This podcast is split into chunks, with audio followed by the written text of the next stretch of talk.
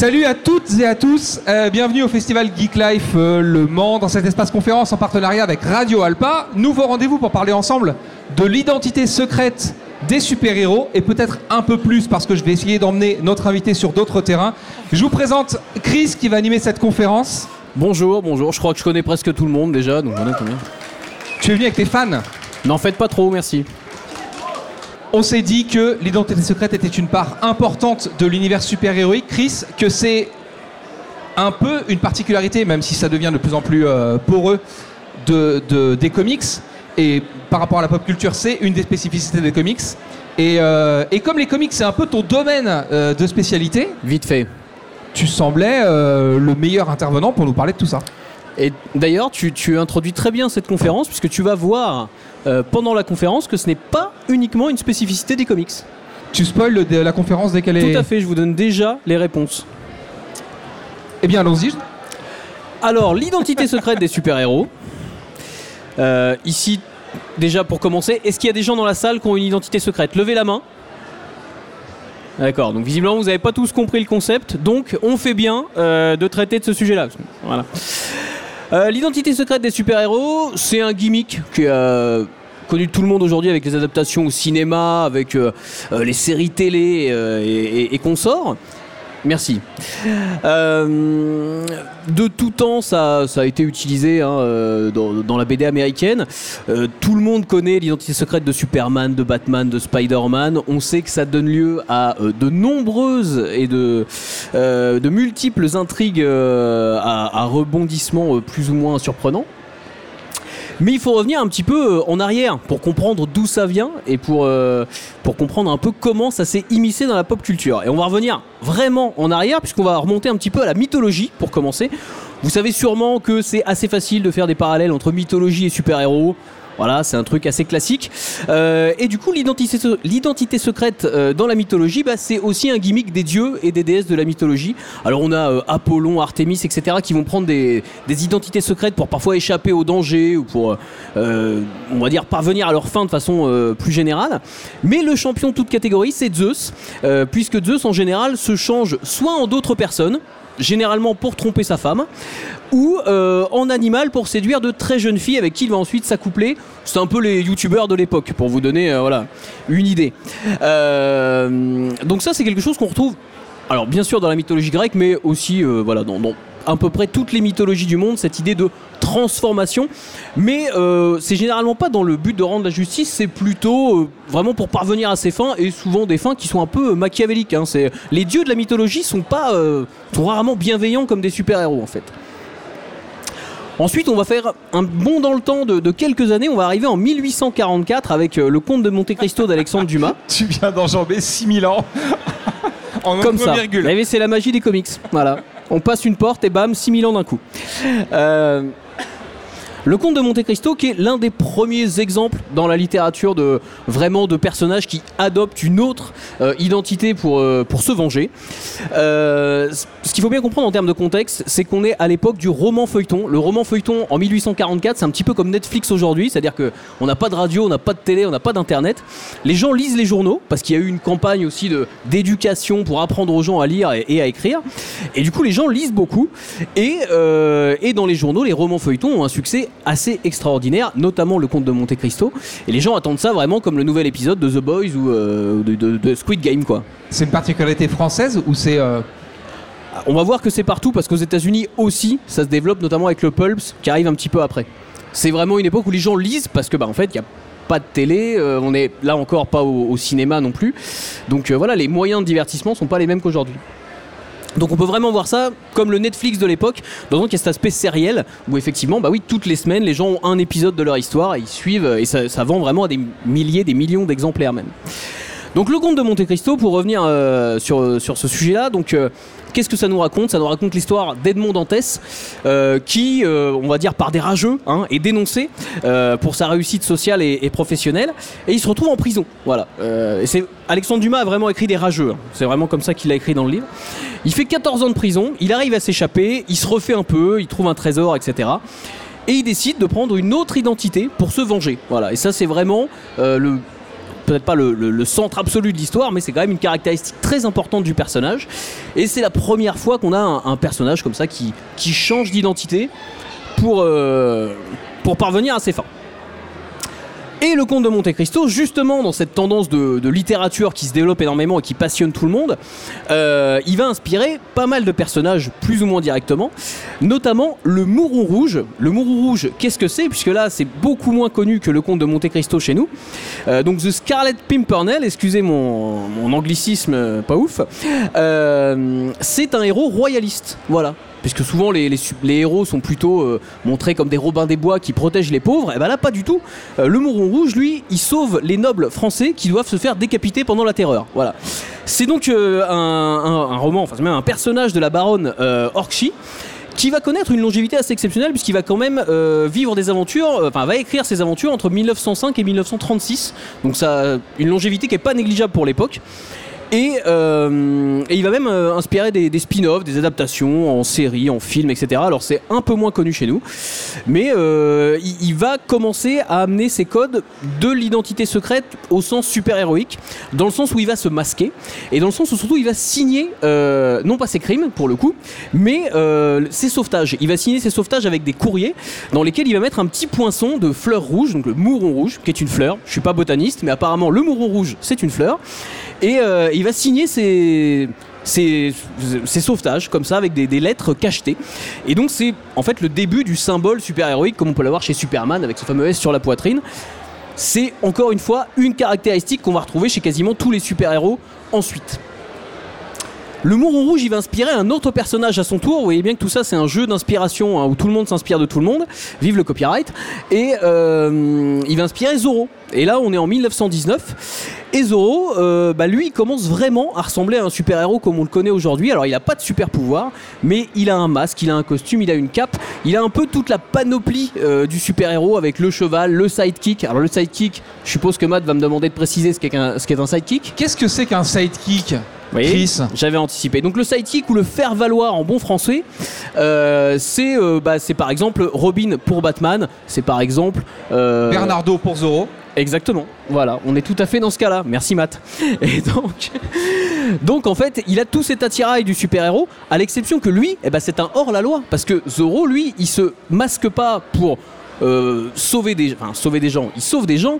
Mais c'est surtout pour se rebeller contre un pouvoir en place. C'est un héros qui va euh, mettre le système un petit peu euh, en branle, notamment parce que le système est défendu par des gens. On le voit dans la série télé avec le sergent Garcia, des gens qui sont euh, pas toujours d'une efficacité exceptionnelle et qui ridiculisent un petit peu. Et lui aussi va signer avec son fameux Z, euh, n'est-ce pas, cette fameuse emblème euh, qui est encore une fois une, une emblème quasi super héroïque. Et donc là, on est dans le pulps avec Zorro. On va faire un point pulps, si vous voulez. Que sont les pulps, Chris? Que sont les pulps? Alors là, on revient justement à la littérature populaire. On est au début du XXe siècle aux États-Unis. Et le pulps, en gros, c'est des nouvelles de science-fiction, fantastique, de pirates, de western, de tout ce que vous voulez, qui sont imprimées sur du papier bon marché, de la pulpe de papier, dont le nom pulps, et euh, qui vont connaître vraiment un succès euh, phénoménal, parce qu'encore une fois, on est avant euh, les, médias de masse type radio, télé, etc. Et on va dire sur toute la première moitié du XXe siècle, vont vraiment voilà, voir apparaître des tas de personnages, donc, notamment avec l'œuvre de H.P. Lovecraft, mais on a, on a Conan de Robert T. Howard, on a des écrivains comme Isaac Asimov qui vont faire leur premier pas dans les pulps, et voilà, il y a vraiment énormément d'artistes et de, de personnages qui vont naître dans ce format-là. Et c'est les prémices de ce qu'on pourrait appeler la pop culture aujourd'hui, parce que c'est là qu'on voit arriver des premiers trucs de science-fiction un peu barrés, c'est là qu'on voit arriver les héros de la jungle, les genres de choses. On voit arriver Tarzan d'Edgar Rice Burroughs, on voit du même auteur arriver euh, John Carter, John Carter qui est juste la base de l'isekai, si vous, vous lisez du manga, c'est un mec qui est téléporté sur une autre planète et qui vit des aventures avec des aliens à quatre bras, voilà. Normal. Ju- juste un truc sur Zorro, l'autre truc intéressant dans sa double identité, c'est sa transgression sociale.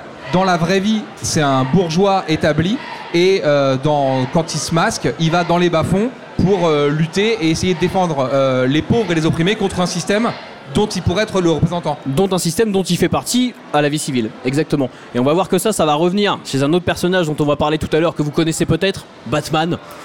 Pas très célèbre. Et, euh, et surtout, ça amène aussi la question du, fait que l'identité secrète, c'est un truc de criminel. Normalement, quand on n'a rien à cacher, bah on se masque pas. Et euh, sauf que voilà, Zorro porte un masque et il est un petit peu le, cul entre deux chaises. Toujours dans les pulps, on va trouver le Shadow. euh, le, Shadow qui est une, création de, Walter B. Gibson qui, sous le pseudonyme de Maxwell Grant, euh, va écrire quand même pas loin de 300 romans sur son personnage. Euh, alors, Gibson, on va revenir sur le, personnage de, Gibson un peu après, mais le Shadow, en gros, c'est un justicier urbain qui va, en fonction des, des formats et en fonction des endroits où se déroulent ses aventures, avoir des caractéristiques un peu changeantes. C'est-à-dire que parfois c'est juste un espèce d'enquêteur un peu mentaliste, un peu plus malin que la moyenne. Des fois il va avoir des pouvoirs un peu euh, psychologiques, etc. Je suis très kung-fu, moi ça me dérange pas. Et, euh, en fait il va, euh, voilà, il, va évoluer dans un univers urbain un peu autour de la mafia, autour de, trucs un peu mystiques et tout. C'est les années 30, hein, on, est, on est dans un mysticisme un peu oriental, tout ça, on aime bien ça. C'est plein de clichés évidemment et parfois un peu racistes d'ailleurs. Et, euh, et donc Walter B. Gibson qui est, derrière, euh, c'est un, personnage assez intéressant puisqu'il va s'intéresser lui dans sa vie privée beaucoup à la magie. Il va écrire notamment euh, plusieurs li- livres sur Houdini, il va s'intéresser à l'hypnotisme, il va, s'intéresser au hasard et il va travailler sur plusieurs machines à écrire à la fois quand il va travailler sur The Shadow. De un pour parer aux problèmes techniques parce qu'une machine à écrire bah, ça se ça s'enraye. Je suis Désolé, je suis pas technicien de la machine à écrire. Et donc ça lui permet de sur plusieurs bouquins à la fois, de ne jamais se retrouver en panne de machine à écrire. Donc c'est un, personnage qui, à lui seul, est déjà euh, assez original. Et The Shadow va connaître pas mal d'adaptations, notamment au show radiophonique. C'est la mode à l'époque, puisque là, on est euh, à partir des années 30. Donc Shadow, The Shadow créé en 1930. À partir des années 30, on est avec un peu plus d'adaptation qui commence à arriver à la radio ou au cinéma. Et, euh, The Shadow, comme Superman, va avoir droit à son show radiophonique dans lequel vont être développés pas mal de concepts autour du personnage. Par exemple, pour Superman, c'est le cas aussi. La kryptonite est inventée dans le show radiophonique. La première rencontre entre Batman et Superman a lieu dans le show radiophonique. Voilà, c'est vraiment un, un média à l'époque, comme aujourd'hui on inventerait des choses pour le cinéma, on l'invente pour le show radiophonique, c'est pas du tout de l'adaptation euh, basique, ça sert vraiment la création. Et ça vient très vite après la création des personnages. Le show radiophonique, c'est euh, une création quasiment instantanée. Comme quand on a un manga qui sort et un animé à qui arrive l'année d'après, on peut avoir aussi un show radiophonique dès l'année suivant la création d'un On personnage. est dans, voilà, je crois que Superman, on est sur 1940, donc deux ans après. Superman est créé en 1938. Et même pour les adaptations au cinéma, euh, Shazam, donc Captain Marvel à l'époque, euh, doit être adapté au cinéma un ou deux ans après la première publication. Donc on est vraiment, quand on dit que c'est aujourd'hui la mode des adaptations au cinéma, en fait, euh, déjà à l'époque, c'était quelque chose d'assez courant. On a encore un chaînon manquant avant d'arriver au super-héros. C'est le fantôme de Lee Falk. Le fantôme de Lee Falk est créé en 1936 et qui lui est vraiment pour le coup un proto-super-héros. Il n'a pas de super-pouvoir, mais il a tout l'attirail. Il a tout le reste. Il a le costume un peu bariolé, le masque, l'identité secrète, le côté un peu légendaire derrière lui. Et dans son costume, contrairement à Zoro, qui était, une, qui était une panoplie où il y avait une cape et tout, là, c'est l'impression du juste au corps. Il a cette combinaison moulante de super-héros. Tout à fait, c'est le premier à porter vraiment ce, ce costume moulant qui est euh, voilà aujourd'hui quasi euh, alors maintenant ça évolue un peu les personnages ont des armures et tout mais des années 60 aux années 2000 euh, tous les personnages étaient en collant quoi. Dans les comics c'était quand même un truc hyper hyper marquant. Excusez-moi. L'histoire du fantôme pour revenir un peu sur ses origines en gros, le, un bateau s'échoue sur, sur un- une plage d'un pays qui s'appelle le Bengala, qui est un pays fictif qu'on situerait plus ou moins en Afrique. Alors là encore, on est dans l'exotisme un peu africain des années 30, euh, très fantasmé et, pas vraiment réaliste. Euh, le seul survivant est le fils du capitaine. Son père a été trahi, d'ailleurs, ce qui explique euh, l'échouage du bateau. Il va jurer sur le crâne du meurtrier de son père, ce qui est un truc que tout le monde a déjà fait au moins une fois dans sa vie, de rendre la justice au Bengala. Et il va devenir le fantôme. Et donc ça, ça se passe, alors je ne sais plus l'année exacte, mais on est dans les années 1700, 1600, un truc du genre.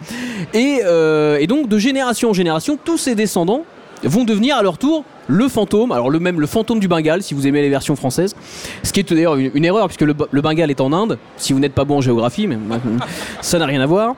Euh, et du coup, ça va participer déjà à cette conception de la légende super-héroïque. Pourquoi?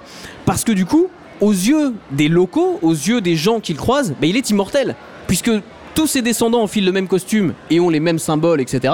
Ils se disent, le mec ne peut pas mourir. Et donc ils l'appellent l'ombre qui marche, c'est-à-dire vraiment c'est un immortel pour eux. Évidemment, c'est pas le cas, mais on touche à l'idée d'immortalité des super-héros, de personnages comme Superman, dont on le sait bien, s'ils meurent, reviennent la semaine suivante. Et donc c'est vraiment une mythologie que Lee Falk, qui était aussi le créateur de Mandrake d'ailleurs, va beaucoup développer et tous ses successeurs vont développer, puisqu'ils vont bah, du coup s'imaginer la vie de tous les fantômes intermédiaires entre l'original et celui dont on suivait les aventures au départ. Donc il y a 5 ou 6 siècles d'histoire à raconter et forcément ça fait plus de BD à produire. Ce qui fait que c'est d'ailleurs un des personnages qui a eu une, des longévités les plus longues, je crois, de 1936. Il me semble que jusqu'en 2009, il y a eu un strip quotidien dans la presse, quoi. Donc euh, ça a duré très longtemps. On va revenir enfin aux super-héros. Ah Quelle longue introduction C'est vrai que c'était un peu long.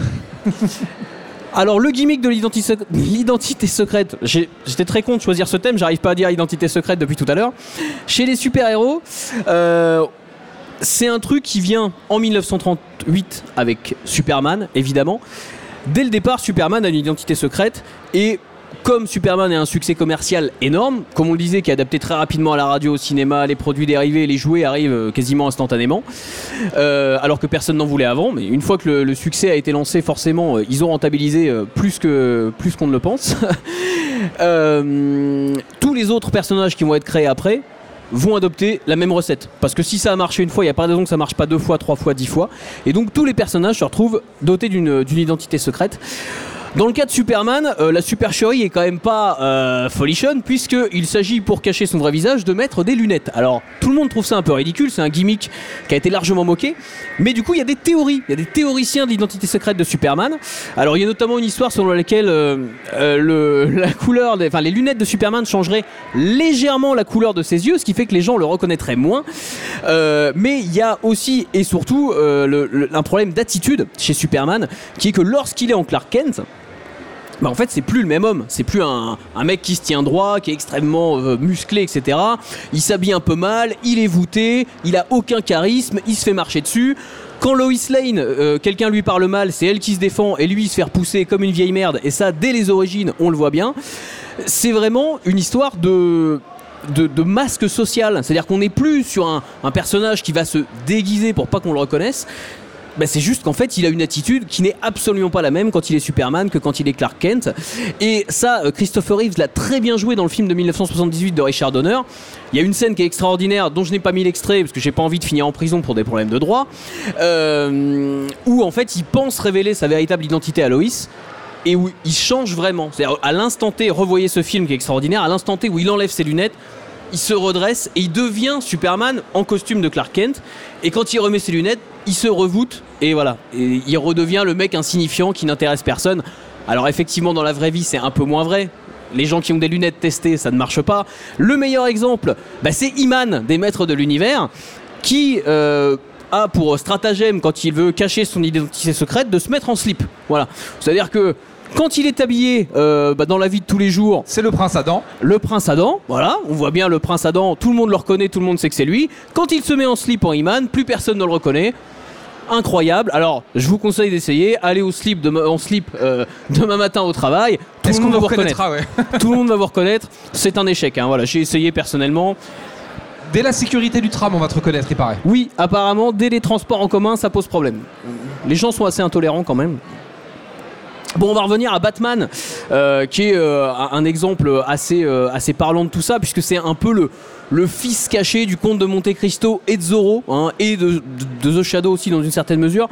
Il a tout cet attirail de super-héros, les gadgets, euh, la Batcave, le sidekick, euh, voilà, la totale, tout est là. Et euh, il a une, identité secrète, encore une fois, je ne sais vraiment pas dire identité secrète, c'est une catastrophe, je ne sais pas ce que j'ai, qui est une, vraiment une barrière entre sa vie sociale, sa vie publique et sa vie de super-héros. Parce que, comme Zoro, eh ben, c'est quelqu'un qui a de l'argent, qui a les moyens, qui pourrait vivre sa vie tranquille avec euh, ses petites rentes dans son manoir, et qui décide la nuit de se déguiser en chauve-souris pour aller courir après des gars dans la rue. Ce qui, encore une fois, est quand même socialement assez épatant. Euh, il y a un aspect symbolique évidemment chez Batman, comment il décide de devenir Batman, l'image qu'il renvoie au criminel, puisque son, identité secrète est vraiment effrayante, elle est censée provoquer la peur chez les gens, puisque lui-même est pas trop fan de chauve-souris. Et, tout ça, ça va participer à une mythologie qui fait que c'est assez bien montré dans les films, notamment, euh, où en fait, les gens pensent parfois que le Batman est une créature. C'est-à-dire, c'est pas vraiment. Quand il enfile son costume, c'est pas un mec costumé, c'est un monstre en fait. Les gens en ont peur. Et il y a aussi, comme chez Zorro, euh, et ben, cet aspect un petit peu criminel. C'est-à-dire qu'il y a des policiers qui vont en être un peu méfiants. Il va pas se faire que des amis dans le milieu de Gotham parce qu'il y a quand même pas mal de mafieux, de choses comme ça. Donc voilà, il, il vient secouer un petit peu cet équilibre entre euh, policiers corrompus, mafieux et, et mecs pas, pas très clairs dans leurs affaires. Et du coup, tout ça va, va faire que le- Bruce Wayne un petit peu du, du quotidien, euh, bah, en fait est complètement en rupture avec ça parce que c'est un gars qui fait partie du, de, de la crème un petit peu du, de, de- de Gotham City, de, comment dire, de, la vie Le mondaine. Gotha, le Gotha. Du Gotha, exactement. Du Gotha de Gotham. Et, euh, et qui paradoxalement, alors qu'il a une identité secrète et que on ne devrait pas le reconnaître dans la vie de tous les jours, est l'un des personnages de comics les plus entourés. Il a euh, trois Robins, il a une Batgirl, il a Alfred. En fait, le mec a une identité secrète, mais tout le monde la connaît. Potentiellement, ça peut fuiter à tout moment. Et ça va devenir aussi Dans les mythologies euh, modernes, euh, il a même euh, des déclinaisons de Batman euh, dans divers pays. Il a des équipes d'action qu'il a contrôlées. Aujourd'hui, il y a 30 personnes il y a une qui bossent. multinationale Batman. ouais, Ah, c'est tout à ça. fait. Les membres de la Justice League En même connaissent. temps, c'est un capitaliste. Il a monté des franchises. C'est plutôt intéressant pour lui. C'est vrai, c'est logique. C'est vrai que c'est aussi un homme d'affaires. Et, et du coup, tout ça va, va aussi faire une grosse faiblesse pour Batman. Parce que du coup, à chaque fois qu'on peut kidnapper un de ses sidekicks, qu'on peut mettre en danger Alfred, comme dans le dernier film The Batman d'ailleurs, et ben évidemment, lui, euh, voilà, il doit protéger sa- son identité secrète et il se dit que si les gens qui- euh, auxquels il tient pardon, euh, ont été kidnappés, potentiellement il peut leur arriver malheur, mais ils peuvent aussi cracher le morceau parce qu'on sait jamais ce qui peut se passer.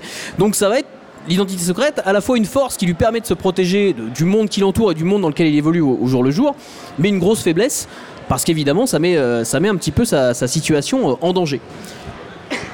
On a beaucoup parlé d'ici Comics avec Batman et Superman. Mais est-ce qu'il y a des super-héros masqués chez d'autres éditeurs de comics Par exemple, Marvel? Ah, vous faites bien de me relancer, euh, Matt. Eh bien, euh, justement, pour commencer avec Marvel, on va parler de super-héros Marvel qui n'ont pas de masque, pour la peine. C'est les 4 Fantastiques, c'est les premiers personnages Marvel au sens où on l'entend créés par euh, Stanley et Jack Kirby en 1961. Et euh, bah en fait, de façon assez originale, Stanley et Jack Kirby vont se dire eh ben on va pas leur donner d'identité secrète. Pourquoi? Parce qu'ils s'inspirent d'un autre groupe euh, co-créé par Jack Kirby et Dave Wood qui sont les Challengers de l'inconnu et qui n'ont pas euh, d'identité secrète, qui sont des aventuriers, des aventuriers de l'étrange, qui vont affronter des monstres, des aliens, etc. dans des un petit peu dans l'espace et tout ça. Et du coup, euh, bah, leurs quatre fantastiques n'ont pas de masque, ils n'ont pas d'identité secrète. On connaît alors, ils ont des pseudos, euh, Mister Fantastic, Invisible Girl, La Chose, etc. Mais on connaît leur visage publiquement, on connaît leur vrai nom. Parce qu'il y a aussi une certaine forme de logique où à partir du moment où ils ont des pouvoirs, ils sont euh, plus forts que le commun des mortels, bah après tout, est-ce qu'ils ont besoin de se cacher? Il y a un deuxième aspect qui est plus intéressant chez les 4 fantastiques, c'est que ils sont transformés suite à une expérience de Reed Richards. Et il- Reed Richards, donc le, Mister Fantastique, se sent un peu coupable parce qu'il a changé ses amis en monstres. Parce que, on va le voir dans quelques instants, les super-héros Marvel du Silver Age des années 60, bah, c'est des monstres aussi, avant d'être des super-héros. C'est des gens qui sont transformés par la science.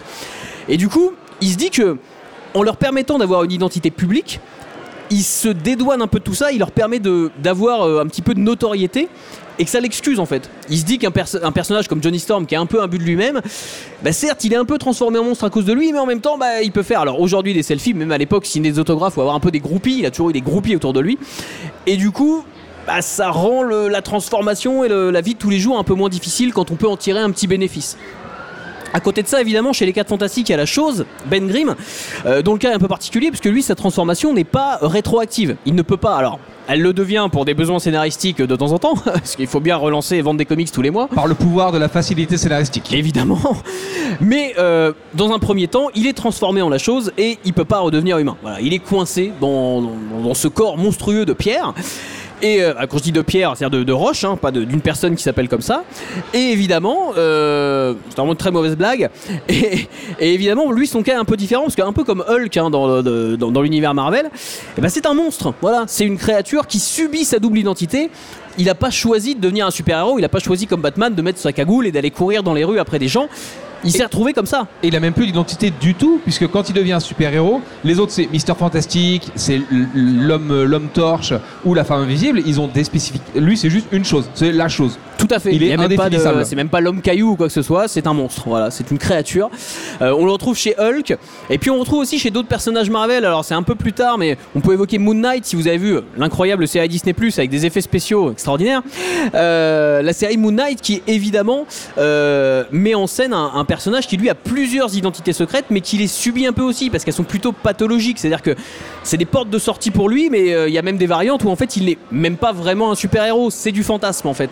Et tout ça, c'est un truc que Marvel va beaucoup plus creuser que DC Comics parce que les héros DC Comics sont un peu plus vieux, majoritairement ils datent du Golden Age, où on a une vision de l'identité secrète assez basique à base de on protège son identité dans la vie de tous les jours. Chez Marvel, il y a vraiment cette volonté de dire l'identité secrète, ok, c'est un gimmick, mais elle apporte plein de choses. Elle apporte des difficultés, elle apporte des, voilà, elle apporte aussi des, des inconvénients majeurs. Un personnage qui est très marquant pour ça, c'est Spider-Man, parce qu'en fait, euh, bah, Spider-Man, c'est un des premiers super-héros adolescents, si ce n'est le premier en tout cas au, ni- au niveau du Silver Age. Et en gros, euh, bah, lui, son identité secrète, elle lui sert surtout à protéger ses proches. C'est-à-dire que lui, en tant que personne, il n'a pas forcément beau- beaucoup de choses à protéger parce qu'il n'a pas de thune, il n'a pas de maison, il vit chez sa tante. Honnêtement, il a rien à perdre ce gars-là, tu vois. Il aurait que de la notoriété à gagner. Sauf qu'il a une tante qui est malade, il a une copine qui est jeune, etc. Et certaines d'ailleurs vont en payer le prix. Et, euh, et du coup, il a cette identité avant tout pour protéger les gens qui l'entourent. Et là, il y a une vraie métaphore aussi qui, qui s'instaure là-dedans, alors volontaire ou non à l'époque, j'en sais rien, mais euh, c'est la double vie des adolescents. C'est-à-dire quand t'es ado, il y a des trucs que tu caches à tes parents, il y a des trucs que tu veux pas que ta, ta mère ou ton père sache. Ah, t'es bien peigné quand t'es avec ta vieille tante, et, Et par voilà. contre, tu voltiges entre les immeubles dès qu'elle a le dos tourné, quoi. Exactement, ça peut arriver. Et du coup, eh ben évidemment, il cache sa vie d'adolescent euh, aussi derrière ce masque-là. C'est-à-dire que c'est une, une deuxième identité secrète un petit peu pour lui. Euh, on a évidemment le cas de Tante May qui est le plus parlant pour Spider-Man, hein, puisque Tante May qui frôle la mort à peu près 350 000 fois euh, quand, son, quand son neveu euh, voit son identité secrète révélée à, à des super vilains.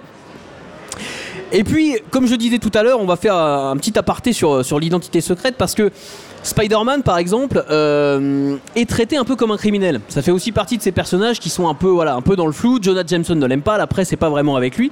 Et ben la presse euh, et le, monde de l'édition n'ont pas toujours non plus été du côté des super-héros, notamment en France, où euh, bah, l'identité secrète, on a décidé que c'était un truc de criminel. Et du coup, la commission de censure des publications destinées à la jeunesse va dire nous, les, personnages masqués des- des BD américaines, ça nous plaît pas trop, il faudrait les démasquer.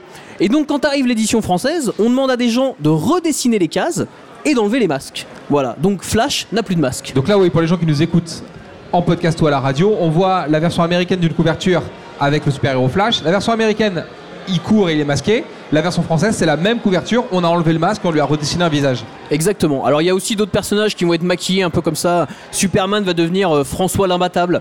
Euh, il va devenir, alors, je sais plus, euh, le surhomme Marc Costa. Voilà, ils vont lui changer de nom comme ça. Ils vont repeindre un petit peu ses vêtements. Ils vont, ils vont maquiller totalement les planches de BD pour en faire de la BD faussement super-héroïque avec un personnage très fort mais qui est pas un vrai super-héros parce que l'image du super-héros à l'époque dans les années 40, 50 et euh, 50, 60 plutôt est encore assez mal vu. Il faut quand même attendre les années 90 pour qu'il n'y ait plus du tout de censure hein, sur la BD américaine publiée en France parce que jusque dans les années 90 Semic va s'auto-censurer surtout pour éviter d'être censuré. Du coup, c'est l'éditeur français des comics en France qui avait un studio d'artistes dans ses bureaux d'édition dans lequel des artistes devaient redessiner par-dessus les pages américaines bah, les éléments qui passaient pas le, le cap de la censure en France. Ça sera d'ailleurs le thème de ma conférence l'année prochaine, ne la ratez pas.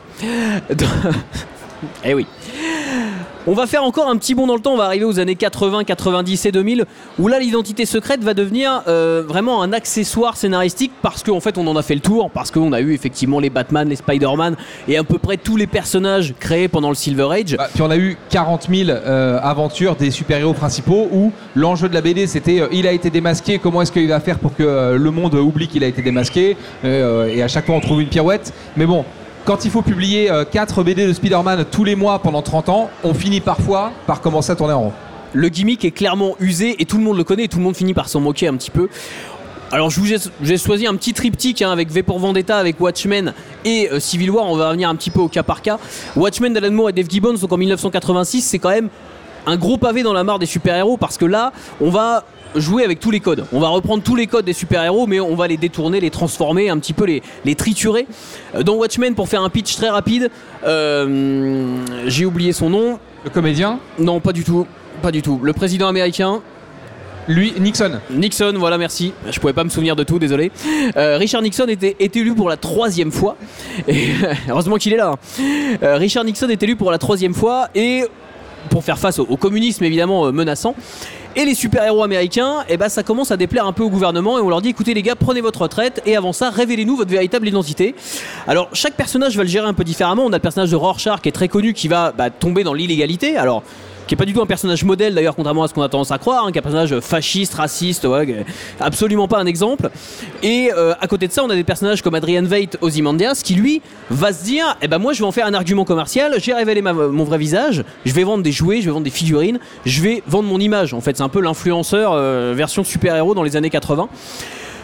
Ol- Hollis Mason, donc, qui est le premier hibou dans Watchmen, explique une chose qui finalement n'avait jamais été expliquée avant, en tout cas pas vraiment établie comme ça.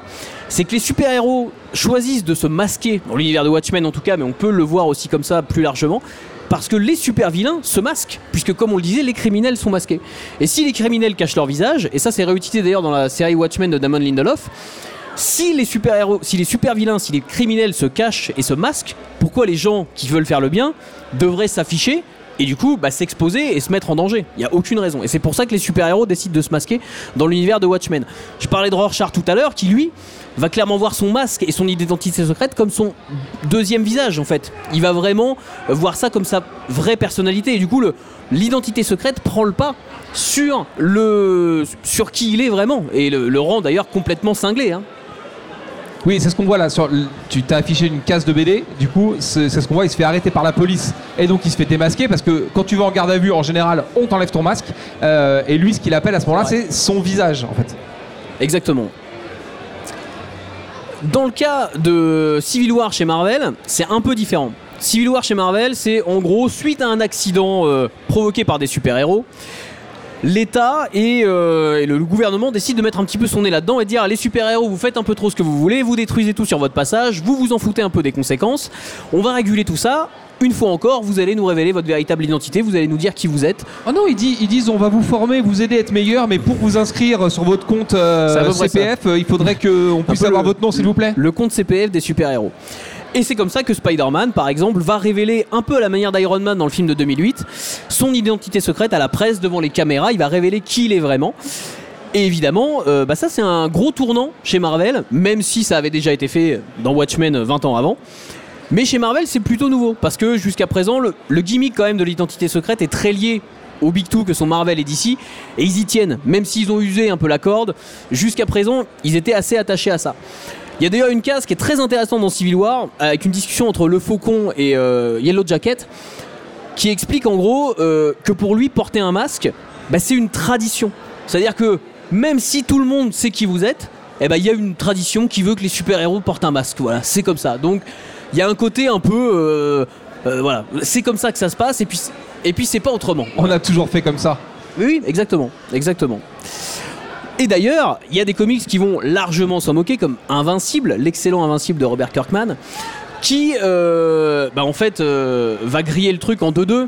Le super-héros euh, d'Invincible a une identité secrète que tout le monde découvre, Il porte son- costume sous ses vêtements, comme un vrai comme un super-héros. vrai super-héros, parce qu'il est toujours prêt à partir à l'action. Et du coup, c'est ce qu'on voit sur la case que tu as affichée. En fait, il se trahit simplement comme un ado normal, il a une copine. Simplement, comme un ado normal, ils ont chaud, donc ils doivent enlever leurs vêtements.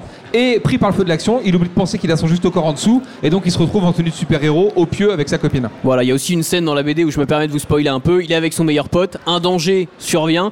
Il va donc se changer en super-héros, sauver tout le monde, etc. Il revient voir son meilleur pote en étant revenu à sa tenue civile. Et là, son meilleur pote le grille direct. Ah, mais tu m'avais pas, vu tu pas dit que t'étais un super-héros. Parce que, bah, en fait, évidemment, euh, il a disparu pile poil le temps de l'incident. Il lui ressemble comme deux gouttes d'eau, même s'il porte un masque. Quelqu'un qui le collait ne peut que le griller. hein. Euh, c'est assez évident.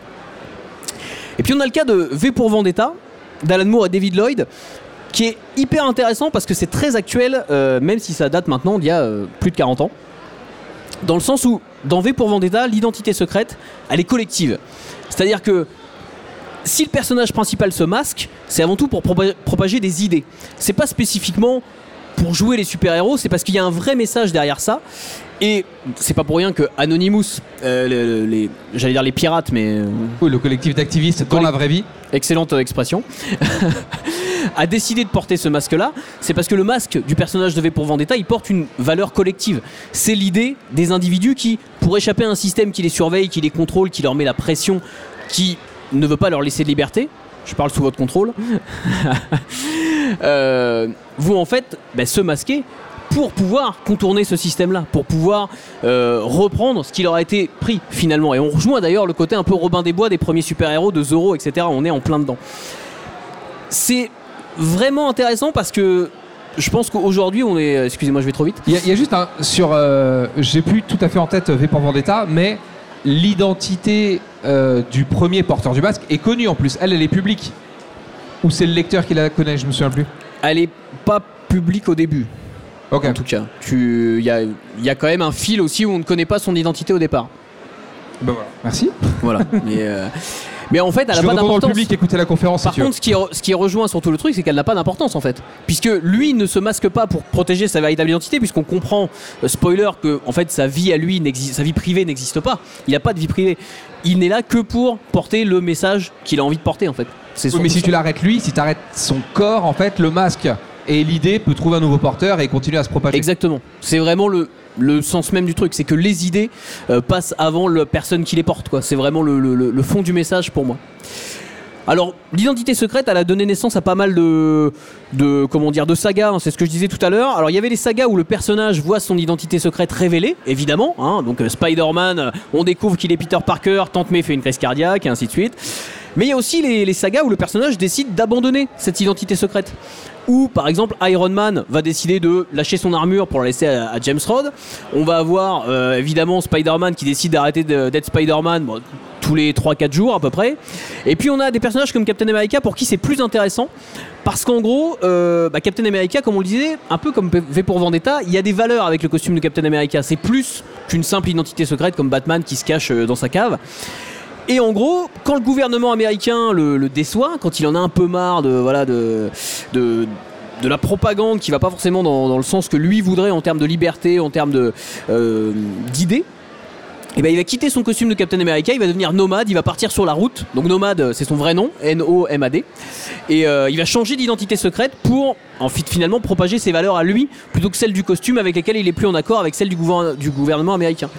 Donc ça donne naissance toujours à des, petits rebondissements comme ça. Et puis évidemment, bah, comme pour V pour Vendetta et, Anonymous, bah, il y a des, répercussions dans la vraie vie. Parce que dans la vraie vie, il y a des gens ici qui ont levé la main, qui ont une identité secrète. Et bah, des gens qui ont une identité secrète dans la vraie vie qui s'en sont servis, bah, il y en a eu plein. Il y a évidemment les résistants en temps de guerre, où que ce soit, et à, toutes les époques. Et puis il y a les artistes, évidemment. Les artistes, euh, que ce soit pour des raisons de droit, pour des raisons de liberté, pour des raisons qui leur sont propres. Et ben ils vont prendre une identité secrète, ils vont cacher leur visage, ils vont prendre un pseudo. Il y a des gens dont on sait toujours pas qui ils sont, comme Banksy par exemple. Enfin voilà, même s'il y a des théories, mais en vrai on sait pas qui c'est. Et puis bah euh, il y a tous vos influenceurs préférés là, voilà, vous faites la queue pour les voir. Ils ont tous un pseudo, ils ont tous des avatars, ils ont tous des trucs, voilà, on sait pas qui c'est. Des fois ça apporte euh, d'ailleurs préjudice à d'autres personnes. Euh, et voilà, donc en fait ça s'applique aussi dans la vraie vie. Voilà. Est-ce que vous avez des questions N'hésitez pas à flasher le code qui s'affiche sur votre écran. Qu'est-ce que c'est que ce code que tu as affiché? C'est un flash code. Et qui sert à quoi? Qu'est-ce qu'on retrouve sur ce flashcode Eh bien, si vous suivez ce flash code, vous allez trouver tous mes réseaux sociaux et notamment mon Substack sur le- lequel j'écris sur les super-héros, notamment sur les incroyable. comics et sur des trucs euh, voilà, qui n'intéressent personne. C'est dingue. Il y a un truc que t'es- sur lequel tu es passé un peu vite, sur l'invention de, de, de l'identité secrète, Parce que ça m'intéressait pas. notamment avec Superman, avec Batman et ce genre de choses.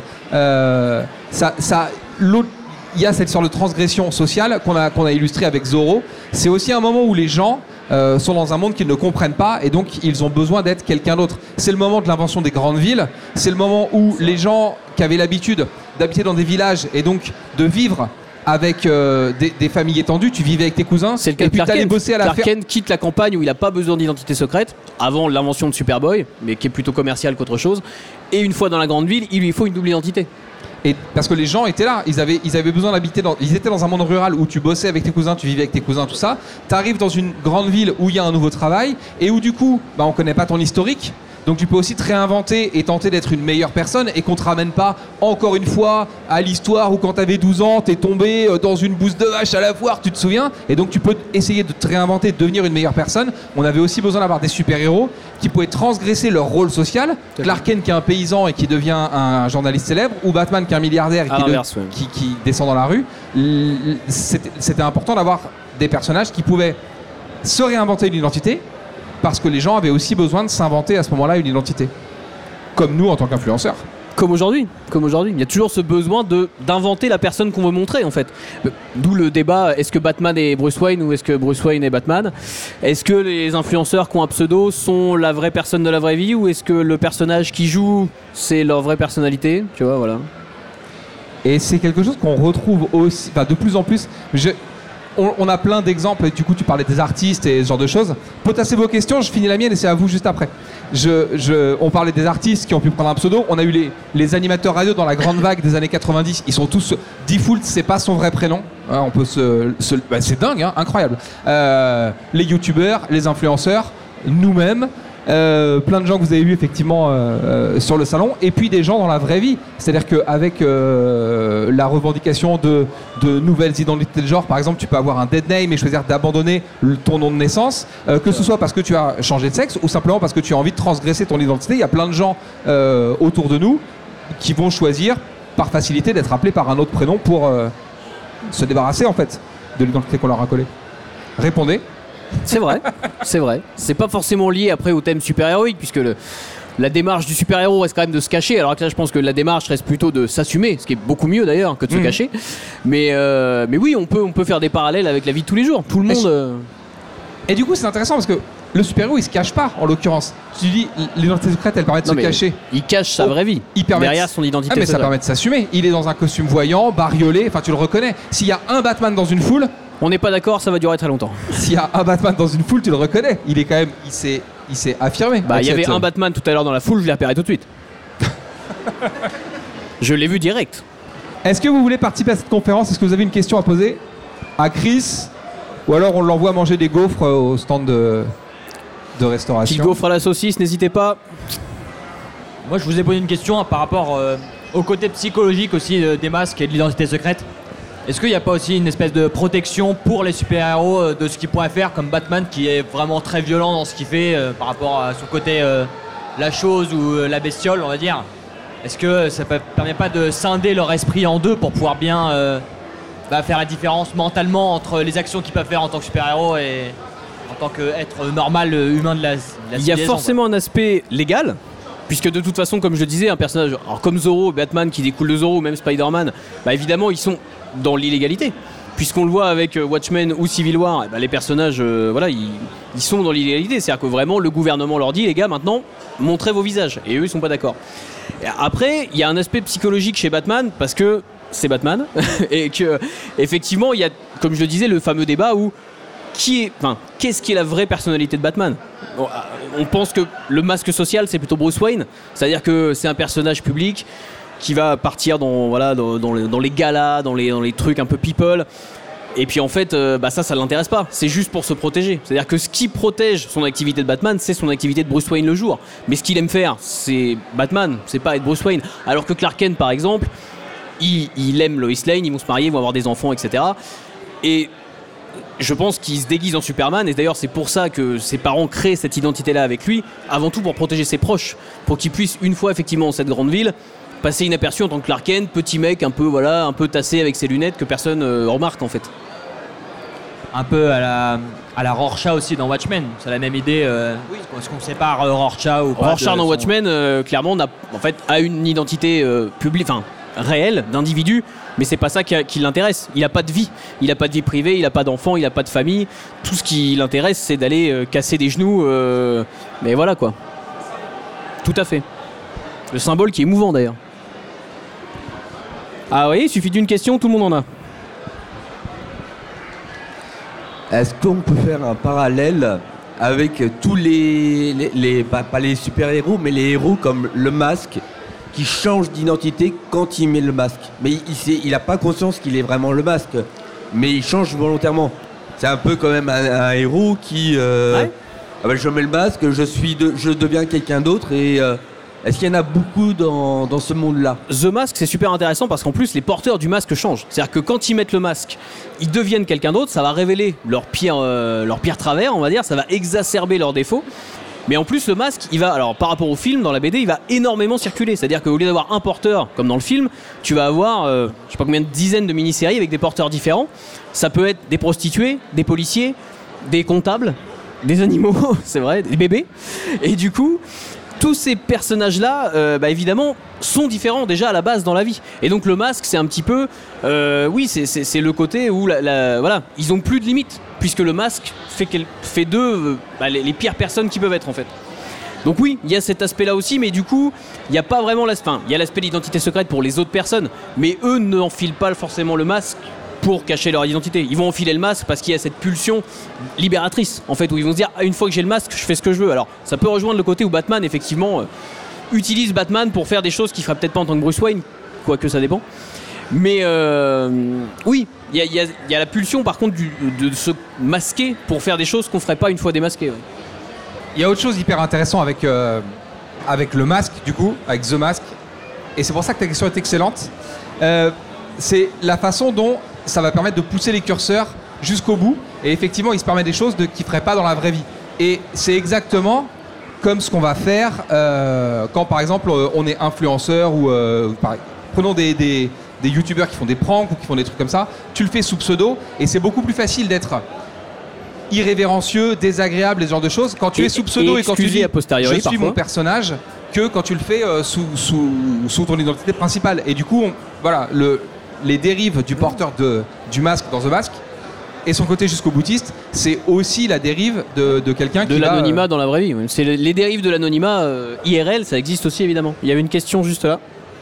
Non. Non Ouais, la question c'était par rapport aux euh, différences entre les films et les comics. Euh, dans les films, euh, chez Marvel et chez DC, euh, leur rapport au, euh, à l'identité secrète est très différent. Dans les films Marvel, en fait, ils ont finalement très peu d'identité secrète. Alors que dans les films DC, ils la gardent pour beaucoup. J'étais curieux de savoir, est-ce que dans les comics, c'est aussi euh, flagrant la différence? Bah, c'est ce que je disais, je pense que chez DC, c'est beaucoup de personnages du Golden Age et qu'ils ont vraiment cette recette classique de personnages de Golden Age à base de identité secrète, costume bariolé, collant, etc. On est vraiment là-dedans. Chez Marvel, comme ils sont créés un peu plus tard, notamment avec le cas des 4 Fantastiques qui n'ont pas d'identité secrète, ça va être un peu moins ancré chez certains. Et euh, par exemple, chez Hulk, il n'y a pas ce cas-là. Hulk, tout le monde sait que c'est Bruce Banner qui se transforme, qu'il est incontrôlable, que justement, il faut le chercher et l'attraper avant qu'il fasse encore des dégâts. Et du coup, je pense que peut-être que là, dans les adaptations ciné, oui, ça c'est encore plus exacerbé parce qu'il y a une version, il n'y a pas plusieurs auteurs qui passent dessus, enfin voilà. Mais euh, je sais pas, ouais, il y a quand même des personnages pour qui c'est resté ancré très longtemps, genre Spider-Man, c'est quand même resté ancré très longtemps, l'identité secrète de Spider-Man, fallait vraiment la protéger à tout prix euh, pour sa famille, pour ses proches et tout. Après, il y a d'autres persos, oui, chez Marvel, il y a plus de personnages en cas, qu'on n'ont pas besoin ou pour qui elle est connue en fait. Est-ce que dans, cette représentation de personnages, les héros Marvel, c'est plutôt des héros qui ont été transformés par la science et ça peut être des gens du quotidien? Alors que les héros DC Comics, ils ont un côté beaucoup plus déique, C'est des beaucoup plus c'est des messies. monolithique. C'est des messies. Et du coup, tu peux pas toucher à l'image du personnage, tu peux pas la modifier. Alors que le, le personnage du quotidien qui a été transformé par la science, eh ben, votre quotidien n'est pas le même que celui des gens des années 60. Et donc, il s'adapte aussi à l'époque. Et donc, tu peux plus facilement jouer avec le rapport du personnage avec son identité secrète.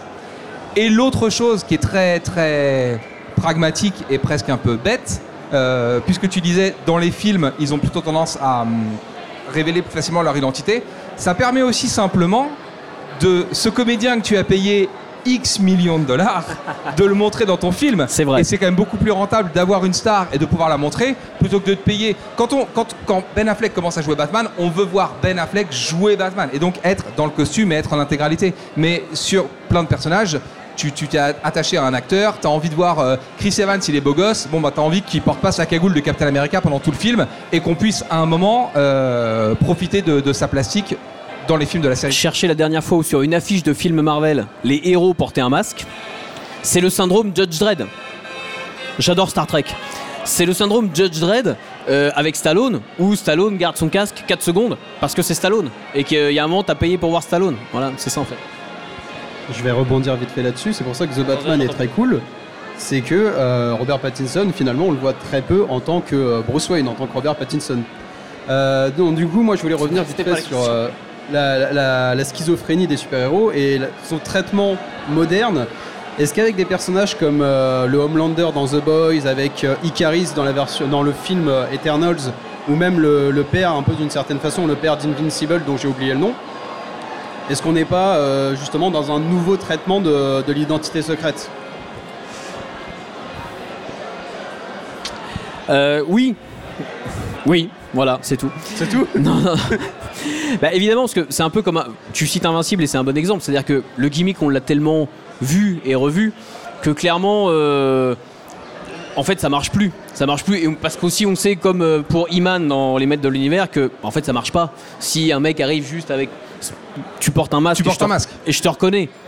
Oui, bien sûr, mais je veux dire, quand- quand je croise un, un gars qui fait un cosplay de Batman, je le reconnais. Tu vois, je sais qui c'est. Alors, il y a toujours une exception. Mais on sait que dans la vraie vie, ça fonctionne pas vraiment. Et, et à la limite, dans la vraie vie, la technique de Clark Kent est peut-être la meilleure. Parce que c'est une question d'attitude. C'est une question d'image que tu renvoies plus que de déguisement réellement. Et le déguisement est un peu inverse chez Clark Kent, du coup. parce que, effectivement, mais. euh, J'ai répondu, j'ai pas répondu à ta question en fait. Merci. Il a l'air content quand même. Merci d'avoir attendu une réponse qui n'est pas venue. Euh, écoute, je propose, bah, on va se quitter là-dessus, si vous le voulez bien. Bah, c'est bien, non? D'accord. Euh, Merci d'avoir suivi nos échanges ici en direct dans l'espace euh, conférence de Geek Life Radio Alpa ou en podcast. Toutes les conférences qu'on a fait ici à Geek Life, vous les retrouvez en podcast en tapant Geek Life Festival et podcast dans un moteur de recherche. Vous allez voir, c'est formidable. Sur votre plateforme préférée, nous serons là. Merci, désolé.